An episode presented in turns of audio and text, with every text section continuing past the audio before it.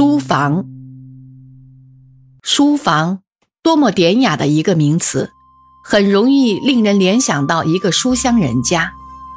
书香是与铜臭相对待的，其实书未必香，铜亦未必臭。周明商鼎，古色斑斓，终日摩挲亦不觉其臭。铸成钱币，才沾染市侩味儿。可是不复流通的布帛刀错，又成为高人赏玩之资。书之所以为香，大概是指松烟油墨印上了毛边连史，从不大通风的书房里散发出来的那一股怪味儿，不是贵妇蓝带，也不是霉烂馊臭，是一股混合的难以形容的怪味儿。这种怪味儿只有书房里才有。而只有士大夫人家才有书房，书香人家自得名，大概是以此。寒窗之下苦读的学子多半是没有书房的，囊萤凿壁的就更不用说。所以，对于寒苦的读书人，书房是可望而不可及的豪华神仙世界。尹世珍《琅环记》，张华游于洞宫，遇一人引至一处。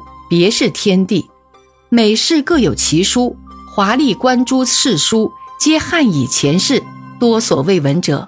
问其地，曰：琅环福地也。这是一位读书人希求冥想一个理想的读书之所，乃托之于神仙梦境。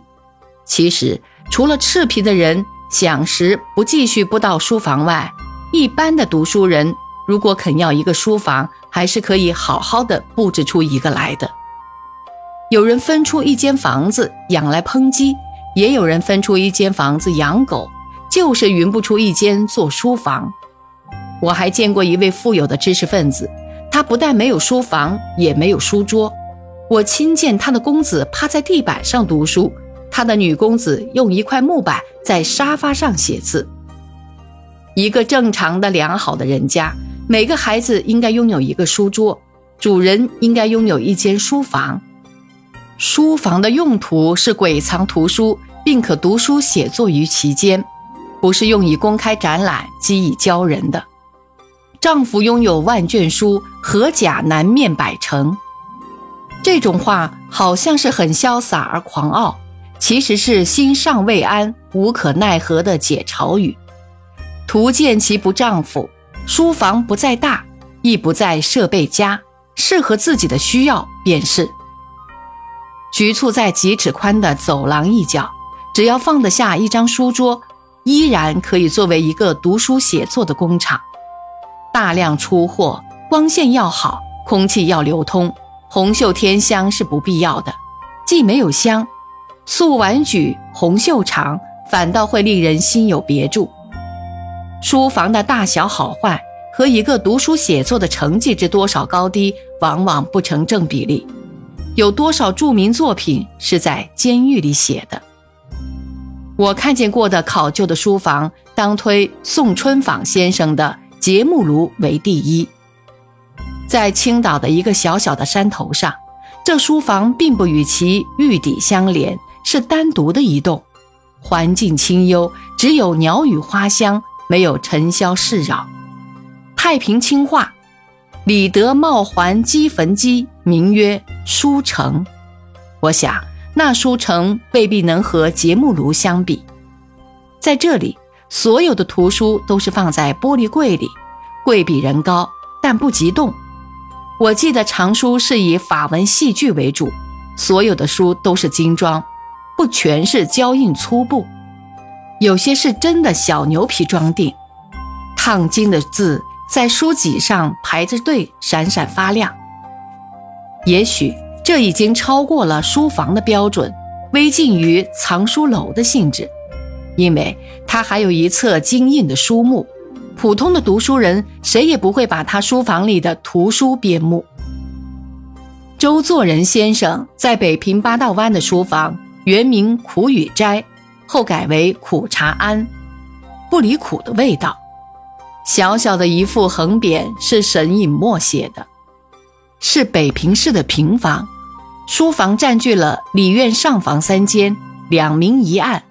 里面一间是知堂老人读书写作之处，偶然也严刻品茗，几净窗明，一尘不染。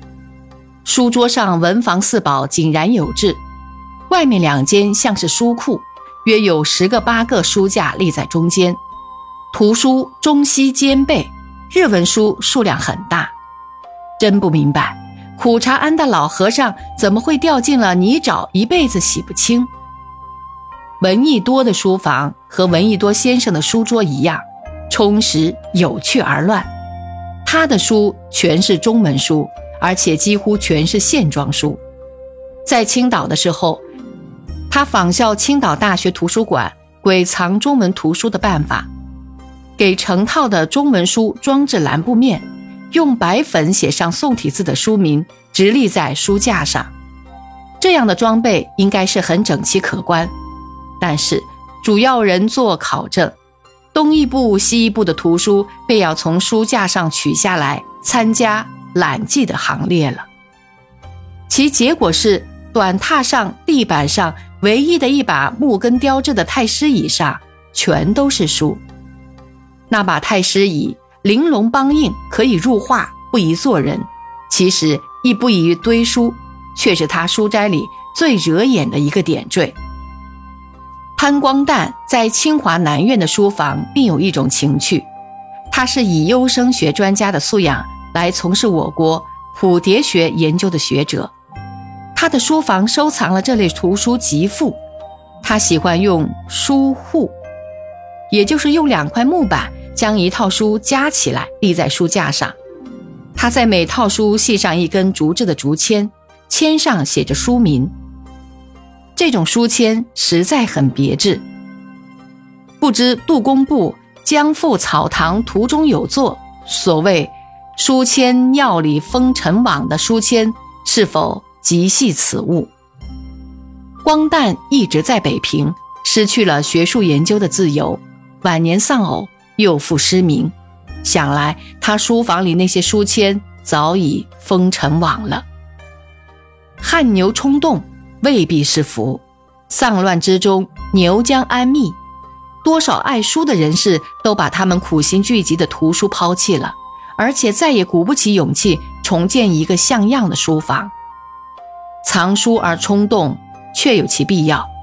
例如从前我家有一本小字本的图书集成，摆满上与梁齐的靠着整座山墙的书架，取上层的书需用梯子爬上爬下，很不方便。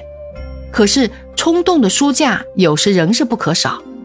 我来台湾后一时兴起。新建了一个连在墙上的大书架，邻居绸缎商来参观，叹曰：“造这样大的木架有什么用？给我摆列绸缎尺头倒还何用？”他的话是不错的，书不能令人致富，书还能给人带来烦恼。就像郝龙那样，七月七日在太阳底下晒肚子就好，否则不堪衣食之扰。真不如尽量的把图书塞入腹室。晒起来方便，运起来也方便。如果图书都能做成显微镜胶片，纳入腹中或者放映在脑子里，则书房就成为不必要的了。